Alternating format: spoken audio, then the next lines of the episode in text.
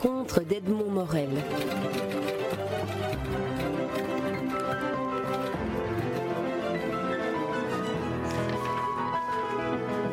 Ici, il est écrit en slovaque, derrière Odo. Et si je m'ai élevé, c'est que je l'ai reçu du, papa, de l'ami de mon papa. S veselou na cintoríne avec la compagnie super gay au cimetière, août 49. Où est-ce qu'ils ont. Où est-ce qu'ils J'ai pas. Euh, il y en a un des deux qui pourrait me le préciser. Mais c'était le point de départ de, mm. de, réaliser quelque chose à partir de, de, ces documents. Parce que je me suis dit, si ces deux vieux, mon, mon père a quitté le monde il y a longtemps, si ces deux monsieur euh, euh, qui quittent le monde, et ça arrivera un jour, tout ceci tombera dans le non-savoir et l'oubli. Et il fallait empêcher ça absolument. Alors Maya Polakova, on va commencer l'interview, même si j'ai enclenché l'enregistreur au moment où vous lisiez la, petite légende manuscrite en tchèque d'une des photos qui illustre, euh, qui fait partie de, la collection de photographies que vous avez réunies pour euh, les rassembler dans un texte et dans un livre très émouvant, À travers la grande crevasse, où vous rendez hommage à votre papa, Stéphane Polacek, qui aurait eu 100 ans, dont on pouvait célébrer le centenaire de la naissance en, 2010, et euh, qui, débute par une, phrase euh, extraordinaire que, votre mari euh, Paul Aymon vous a, vous a suggéré, une vie racontée est une vie sauvée. Alors, est-ce qu'on peut dire euh, Maya Polakova, que vous, avez sauvé la vie de votre père alors que celle-ci avait été mise en danger si souvent, que ce soit dans le régime communiste ou que ce soit dans la montagne? Euh, Sauver, je n'oserais vraiment pas prétendre, mais euh, certainement sauvegarder une partie de d'une vie, des côtés magnifiques, moins magnifiques aussi, euh, sauvegardés pour la mémoire, certainement. Donc pas sauver, sauvegarder, oui. Alors c'est un livre à plusieurs voix. Euh, j'aimerais que vous nous racontiez comment est née l'idée du livre et de la rencontre que, que, vous avez faite avec un, personnage, une personnalité du monde de la montagne qui est Éric Favret, qui est le président de la compagnie des guides de Chamonix, qui est une de ces compagnies prestigieuses à laquelle vous avez, vous avez eu accès grâce aux photos. Alors racontez-nous un peu l'histoire du livre, de la naissance du livre. Mais ça a commencé probablement en 2007 dans, euh, pendant la rencontre avec euh, deux amis de mon papa, euh, alpinistes, des messieurs très très âgés, qui sont venus voir mon exposition organisée en Slovaquie, dans ma ville natale, et qui, dans une rencontre au café, m'ont apporté des images des ascensions euh, datant de 1947 euh, jusqu'au début des années 50. Et avec ces images et l'anniversaire s'approchant de, des 100 ans euh, de mon père, je pense que j'ai rallié un très ancien souvenir de mon enfance, à savoir les lectures des romans de Roger Frison-Roche en traduction slovaque euh, qui peuplait la bibliothèque de mon père. Moi, je devais avoir 9 euh, ans, 10 ans. Je prenais ces livres et je découvrais le monde de Chamonix, une très très petite, euh, j'étais petite. Et probablement, avec cette matière photographique, la réflexion, l'alpinisme, dans un pays où on n'en fait pas, euh, quelque chose en moi a dit non, il faut aller là où ça se passe. Et j'ai noué un contact euh, grâce au email avec le président de la compagnie il faut qu'on dise quelques mots sur, sur la vie de votre papa pour bien, pour bien, pour que les auditeurs qui n'ont pas le livre devant les yeux ou qui ne l'ont pas lu puissent bien comprendre. Votre père est né en 1910 dans un pays qui aujourd'hui est la Slovaquie et qui a traversé toute une série de bouleversements de, de la géopolitique euh, jusqu'à l'année de, de son décès accidentel ou inopiné en tout cas en 1977. Il a donc traversé différentes, différentes périodes, dont celle du communisme, qui a été une sorte de, cassure dans, dans, sa vie. Racontez-nous ce, ce, passage-là. Mhm. J'aimerais d'abord dire que mon père est né en monarchie austro-hongroise en 1910 et euh, il a été euh, administrativement inscrit en hongrois avec un nom hongrois. Il a démarré sa scolarité en hongrois aussi.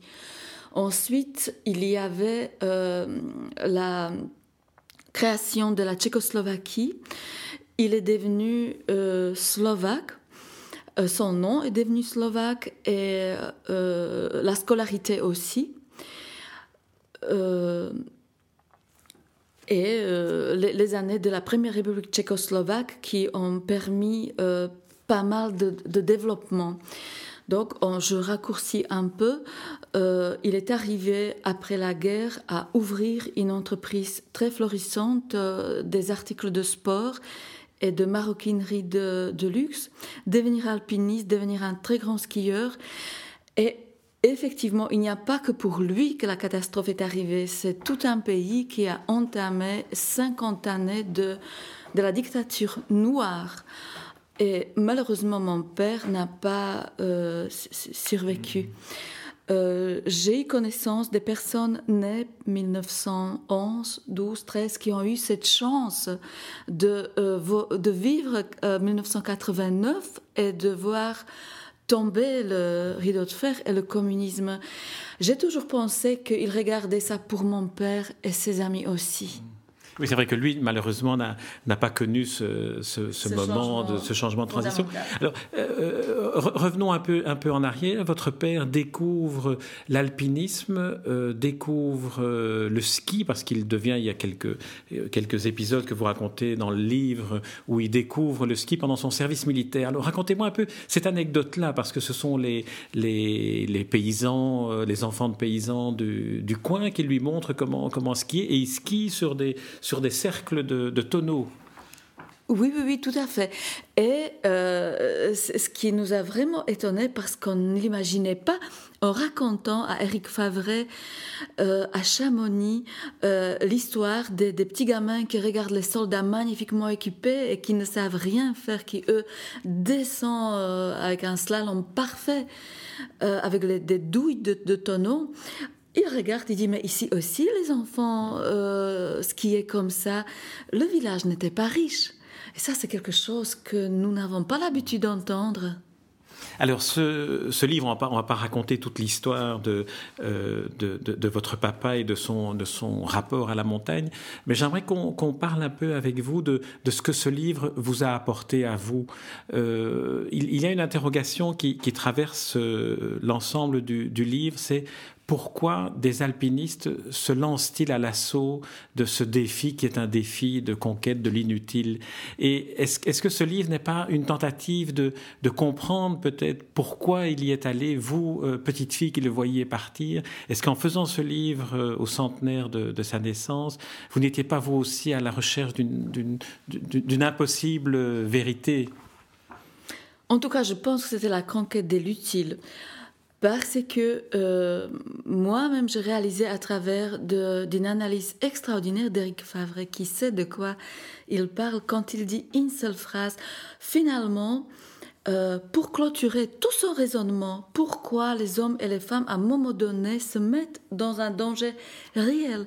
Alors il dit, l'homme qui part à la recherche de la montagne part surtout à la recherche de lui-même. Donc pour moi, pouvoir mm. arriver à pouvoir vous le dire, pouvoir l'apprendre, l'entendre, je pense que ma démarche était très utile. On se cherche soi-même à travers ça. On, sait que, que, vous êtes une, artiste, vous êtes une, euh, une artiste graphiste, vous faites des, collages, vous faites des œuvres tout à fait, tout à fait étonnantes, tout à fait sorties de, de, l'ordinaire et, et, du tout venant de, de l'art graphique. Est-ce que cette, cette, démarche artistique que vous avez s'apparente d'une certaine manière à cette, euh, à cette recherche de, de, sa propre vérité et du dépassement de soi, d'une certaine manière en, en, transcendant les formes, euh, les formes artistiques?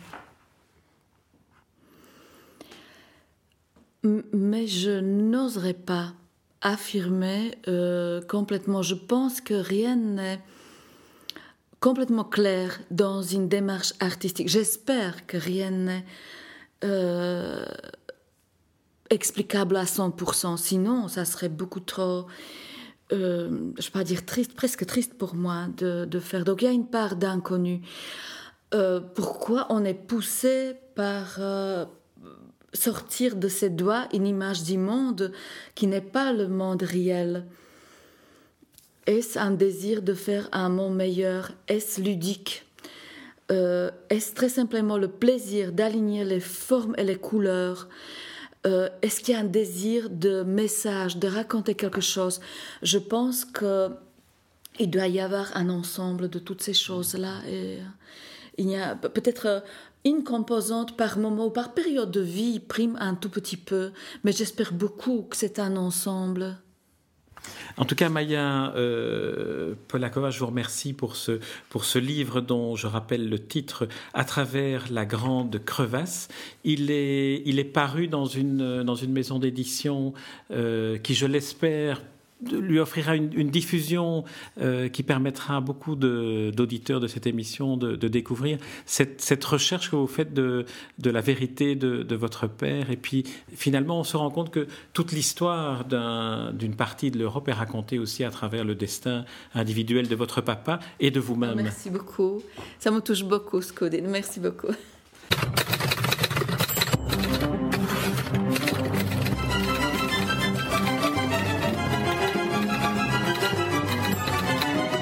Rencontre d'Edmond Morel.